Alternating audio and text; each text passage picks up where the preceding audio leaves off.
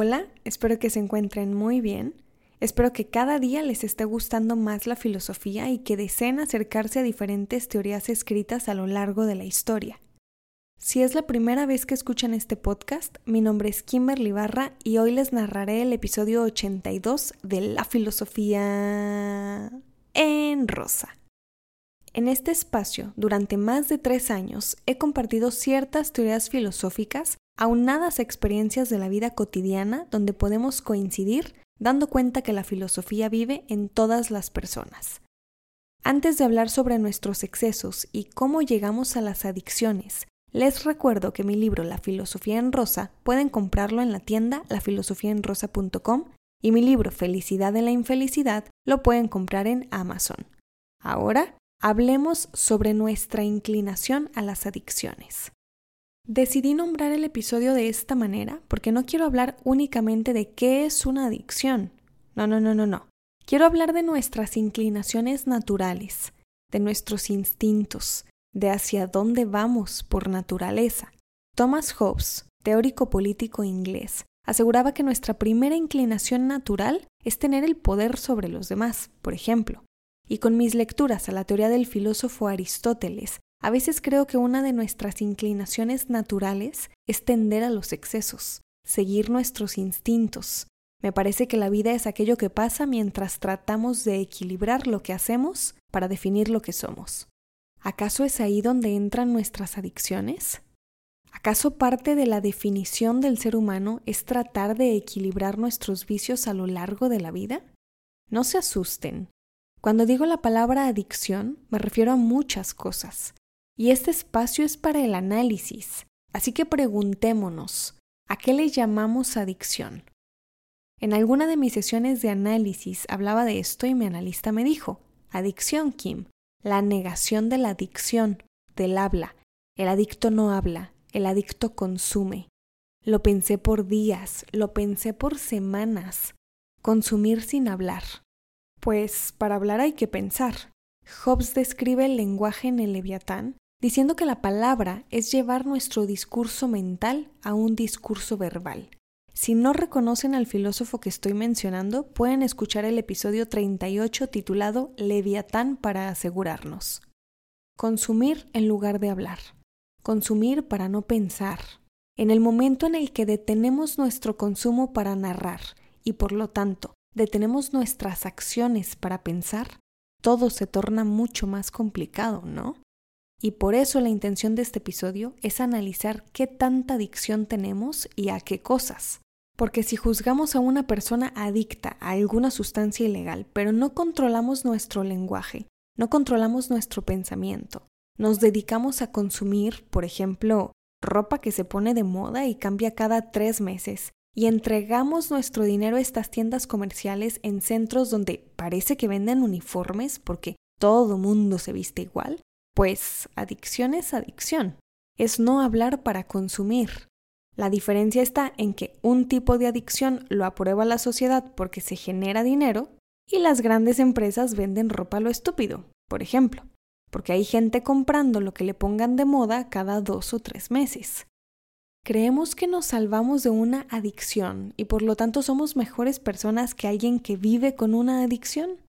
Es que me parece que hasta cierto nivel en cierto escenario, con ciertas sustancias, todas las personas podemos llegar a tener adicciones, porque considero que la vida es el cuidado de los vicios para buscar el equilibrio. Muy aristotélica, pero a ver, es donde mayor identidad siento. Posiblemente nos educaron bajo ciertos valores, bajo ciertas creencias, bajo ciertos dogmas para que no cayéramos en adicciones. Pero, ¿qué tan favorable es regir la vida con un dogma, con una ideología, ¿Qué tan favorable es ser una mierda de persona con quienes no son como tú? Y en esa coexistencia humana, ¿no tendemos a las adicciones? La adicción entonces, vista así, no es únicamente ingerir sustancias dañinas para nuestra salud, y agrego la palabra ilegales, porque cuántas sustancias no hay en el mercado que pagan sus impuestos, que dan su mordida a la corrupción y ahí están existiendo, con todos los permisos legales, pero jodiéndose los pulmones, el hígado, los riñones o el páncreas de las personas que consumen. Pero bueno, estas empresas se salvan autonombrándose responsables por advertir evite los excesos. El consumo de este producto es responsabilidad de quien lo consume. No cabrón, no, no va por ahí.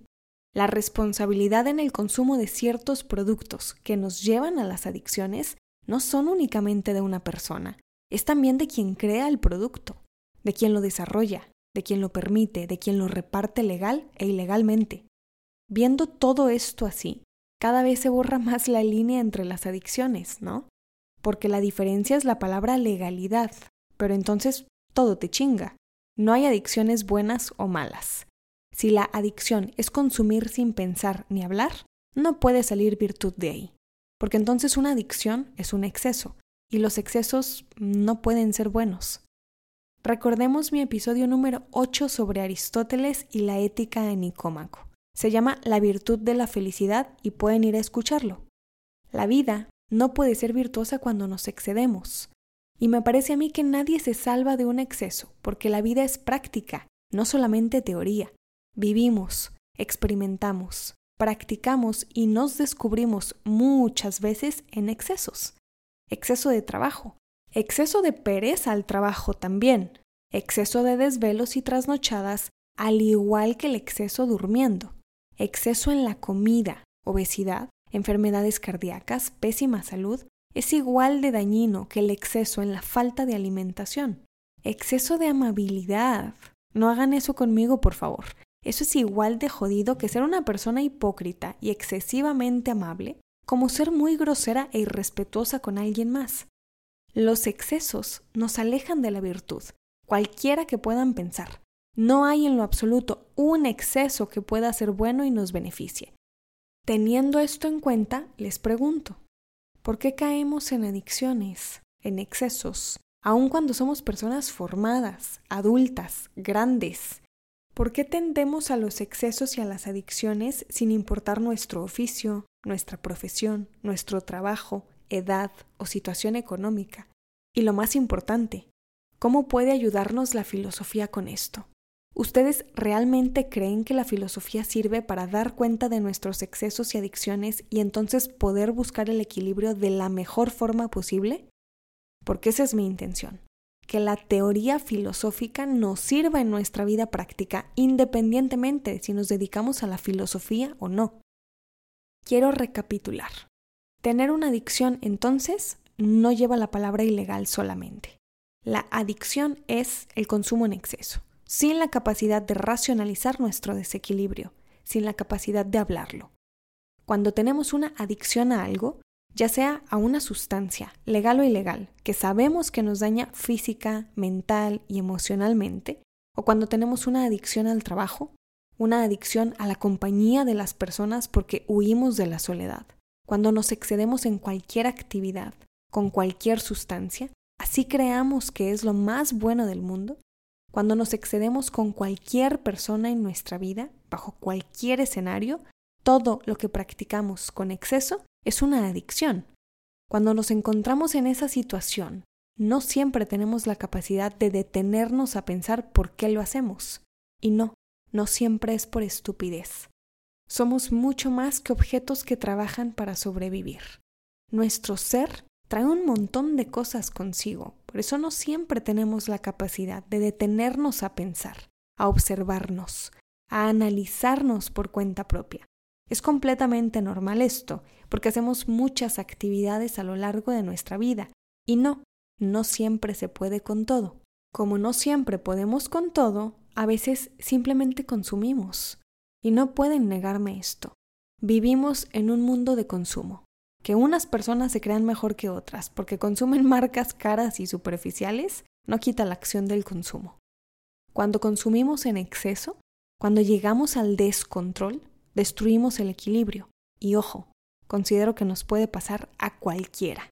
Supongo que lo importante es, primero, dar cuenta de nuestra adicción, de nuestro exceso de nuestro mucho consumo para, segundo, buscar la forma de bajar esa intensidad y tratar de equilibrarnos. Habrá adicciones muy fáciles de terminar y habrá otras sumamente complejas donde no será suficiente nuestra voluntad, porque evidentemente nuestro cuerpo pues se encontrará padeciendo algo más fuerte que aquello que queremos. Para eso somos seres en colectividad, para ayudarnos, para apoyarnos. La unión de los individuos fortalece la sociedad. El asunto es cómo salir de ahí. O bueno, me voy a mi área.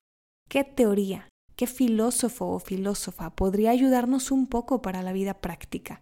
Porque si la filosofía vive en cada persona, si la filosofía es el cuestionamiento, la duda, el análisis, la crítica, la síntesis, el juicio sobre la humanidad, pues debe poder ayudarnos en este tipo de situaciones, ¿no? Aristóteles escribe una obra titulada Ética a Nicómaco, su hijo, o Ética Nicomaquea. Depende de la edición que tengan, encontrarán esa traducción del título. Aristóteles nos habla de nuestro telos, nuestro fin, nuestra teleología.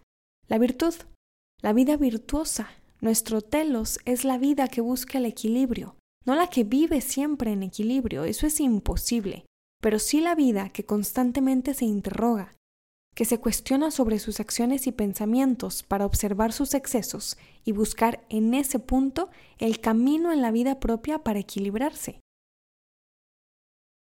¿Cómo se deja una adicción si antes no la consideramos una actividad en exceso que nos hace consumir sin racionalizar? Qué compleja es la vida humana, ¿no? Vivir cuidando nuestros vicios. Vivir con una finalidad, en este caso la virtud, y saber que para llegar a ella la mejor forma es el equilibrio. Y no, claro que no siempre se hace por gusto, sino porque deseamos un buen fin, aunque el camino no siempre sea consumir sin control para satisfacer una necesidad por algunos minutos. Y les pregunto, ¿acaso no vivimos en un mundo de adicciones?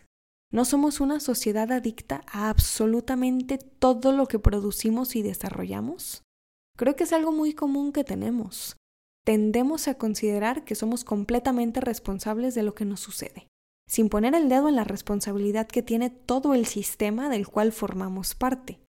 Pareciera que estamos obligadas a solamente consumir, generar, desarrollar, crear. Y en tanto exceso de todo, pues ¿cómo no vamos a ser consumidores? ¿Cómo no vamos a encontrar la adicción en algo si el mundo del siglo XXI es adicción por doquier? Tanto de todo enferma, cansa, agota, Queremos consumir de todo porque producimos de todo.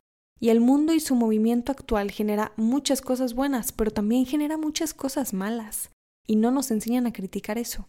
Nos enseñan a criticar solamente la individualidad, las fallas, las faltas, las adicciones, los excesos que tenemos como personas. Y si es a la persona de enfrente, mejor la critico a ella y no a mí. Y nuestra colectividad, ¿qué tan responsable es de todo esto? ¿Qué tanta responsabilidad tiene el sistema de la cantidad de adicciones que hay el día de hoy? Espero que se pregunten mucho con este episodio. Espero que les haya gustado y les agradezco por compartirlo con más personas para que mi proyecto y mi trabajo crezcan y yo pueda mejorar. Si quieren tomar mis cursos particulares, Introducción a la Historia de la Filosofía o Filosofía Política, pueden escribir a info Pueden comprar mis libros en lafilosofiaenrosa.com y en Amazon Felicidad en la Infelicidad. Y como saben, en las redes sociales Instagram, Facebook y TikTok tengo más comunicación con ustedes. Pueden buscarme como La Filosofía en Rosa. Saben que pronto habrá un nuevo episodio con un nuevo tema para compartirles la filosofía como a mí me gusta. Soy Kimberly Barra y esto es La Filosofía en Rosa.